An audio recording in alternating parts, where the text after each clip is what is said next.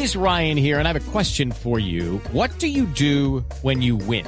Like, are you a fist pumper? A woohooer, a hand clapper, a high fiver. I kind of like the high five, but if you want to hone in on those winning moves, check out Chumba Casino. At ChumbaCasino.com, choose from hundreds of social casino style games for your chance to redeem serious cash prizes. There are new game releases weekly, plus free daily bonuses. So don't wait. Start having the most fun ever at ChumbaCasino.com. No purchase necessary. BGW. Void were prohibited by law. See terms and conditions. 18 plus.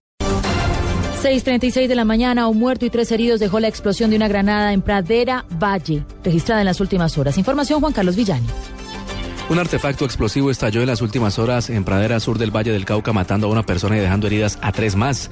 El hecho se registró en el barrio La Vega, en un sector de invasión, cuando varios menores manipulaban una granada que luego estalló. La víctima fatal es un joven de 16 años, conocido con el alias de Tribilín, y los heridos son otros tres menores que fueron atendidos en el hospital local. La policía dijo que la escena donde se produjo la explosión fue manipulada por varias personas, por lo que se dificultará la investigación. La casa donde se produjo el estallido quedó semidestruida. En Cali, Juan Carlos Villani, Blue Radio. Hay alerta en el departamento del Atlántico por el posible aumento del dengue debido a la fuerte sequía. Claudio Villarreal. Aunque se ha descartado racionamientos de agua por la temporada de sequía que azota al país, se ha disminuido el bombeo del líquido en algunas poblaciones del departamento del Atlántico. Esto ha llevado a los habitantes a almacenarlo en cantidades considerables.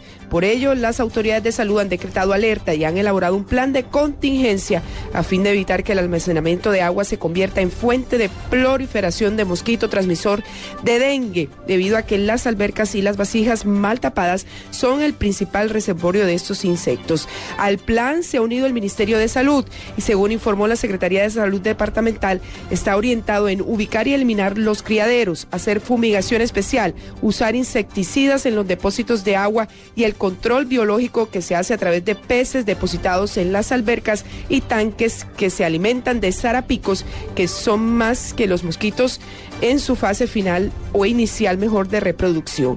En el municipio de Soledad se entregó un vehículo para realizar fumigaciones y se entregaron toldillos para enfermos de dengue. Desde Barranquilla, Claudia Villarreal, Blue Radio. Y atención nuevamente, las abejas atacan en Antioquia. Esta vez siete personas resultaron afectadas. Beatriz Rojas tiene los detalles. El nuevo ataque de abejas se registró en las últimas horas en Antioquia, esta vez en el municipio de Envigado. Siete personas, entre ellas un niño, fueron picadas por abejas africanizadas.